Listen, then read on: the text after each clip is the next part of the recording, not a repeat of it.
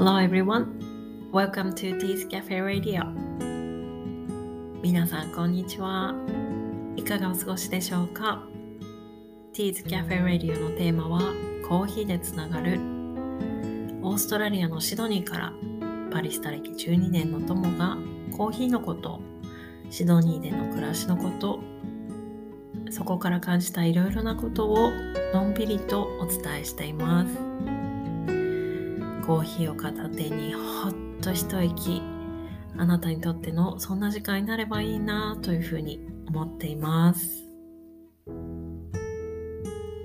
今日はね昨日と打って変わってシドニーはとっても気持ちの良い綺麗な青空が広がった一日でした。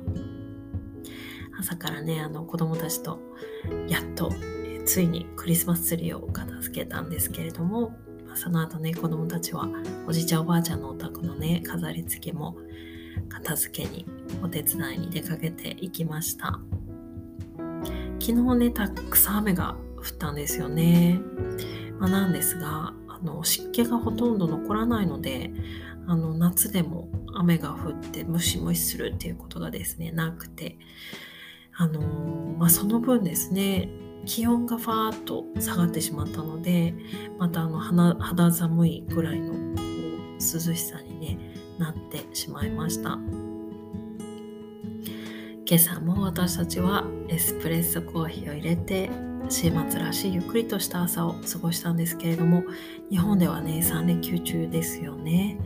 えー、皆さんいかがお過ごしですか？えー、昨日の続き始めていきたいと思います。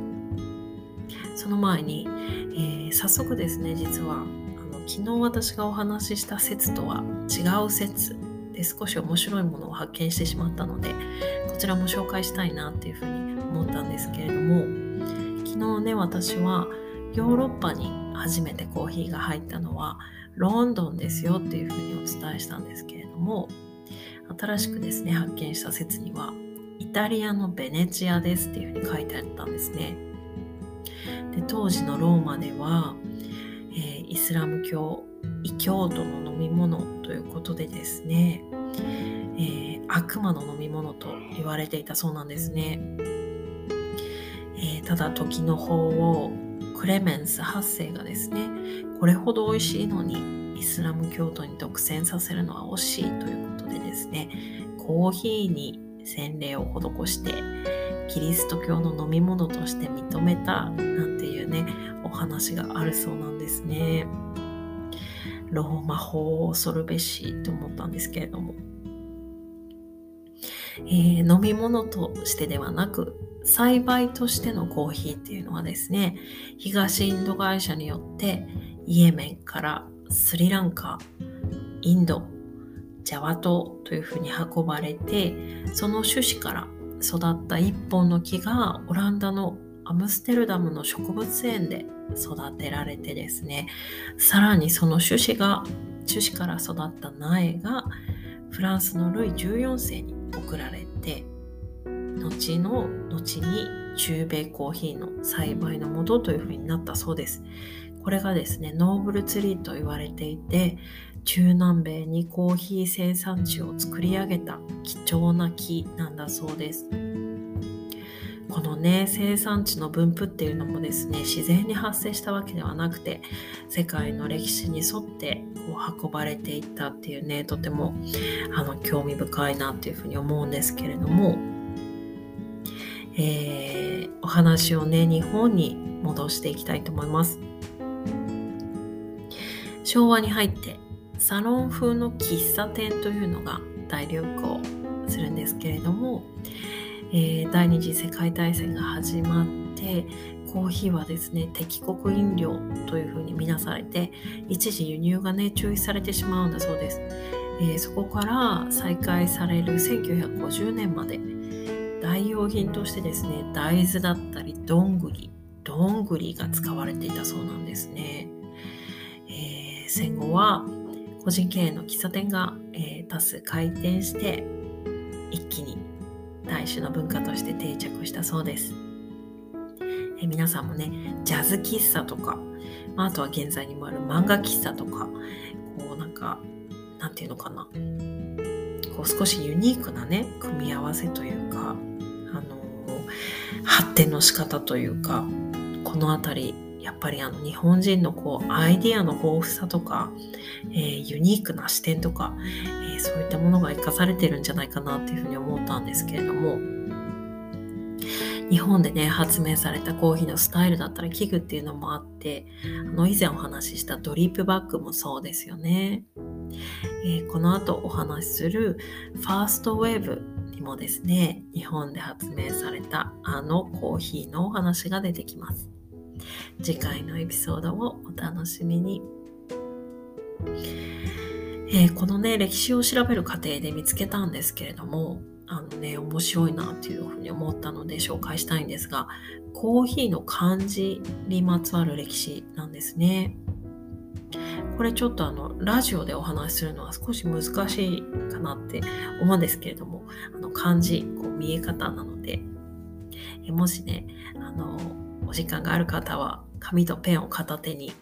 こうメモを取っていただけると分かりやすいかなと思うんですが、えー、当初はですね「カーヒー」という音そのままに可能の「か」否定の「否」っていうのを当てて、えー、カーヒー、コーヒーとしたり、あとは火の部分、えー、2文字目を非常階段の火という字が当てられたりしていたそうです。そんな中ですね、幕末の蘭学者、えー、オランダを研究されている学者さんである、えー、歌川陽安というですね、女性の方が、えー、コーヒーの木に赤い実がつく様子が女性が使うかんざしに似ていたことからですね字を、えー、当て字を作ったそうなんですね、えー、このタイミングで皆さんあのお手元でね携帯とかでこうコーヒーっていう風に打っていただいて漢字に変換していただくと漢字が見えてくると思うんですけれども「えー、こう」の部分最初の字ですね一文字目これは花かんざしを表現していて、えー、2つ目の「火」にあたる字、え、これはですねかんざしの玉をつなぐ紐のことを表しているんだそうです。まあ、完全にね当て字なんですけれどもね、まあ、私たちはあのこの字を他の用途で使うことってまあほぼないと思うんですよね。あとはやっぱりこう急に書いてみてって言われても書けないと思うんですよ。ただ、えー、例えば看板に書いてあったりねしてあの読めない方はいないと思うんですよねそれぐらい私たちにとっては、まあ、馴染みの深い、うん、感じかなというふうに、まあ、思うんですけれども日本人らしい、えー、風流なね命名が隠されているということでまあね、あの、こういう一見何の役にも立たない雑学なんですけれども、えー、ふとしたきっかけでね、知ると、ふわっと嬉しくなるっていうね、ことの一つということでご紹介しました。コーヒーにまつわる今日の一言です。I think if I were a woman, I'd wear coffee as a perfume. もし私が女性だったら、香水としてコーヒーを身にまとうだろう。I think if I were a woman, I'd wear coffee as a perfume. もし私が女性だったら香水としてコーヒーを身にまとうだろう。1900年代にイギリスに生まれて後にアメリカに帰化する劇作家ジョン・バンドルーテンの言葉でした。これね、実は私考えたことがあるんですよね。あのこういうね、食べ物だったり飲み物の香りってすごくこう、あの、ハッピーにしてくれるじゃないですか。なのでね、芳香剤とか香水にね、ないのかなっていうふうに思ったんですよね。まあ、あの、私が知らないだけで存在しているのかもしれないんですけれども。えー、この言葉をですね調べていた時にふと思い出したことがあって、えー、それがですね昔ザリッツ・カールトン東京というねホテルで、まあ、現在もそうなんだと思うんですけれどもあのホテル全体のフレグランスとして、えー、オレンジとチョコレートの香りを漂わせているっていう風に聞いてですね、えー、ロビーラウンジにお茶をしに行ってこうクンクンクンクン嗅いだっていうのをですね 思い出しました。Thank you so much for listening today. See you in the next episode. Have a lovely day. See ya.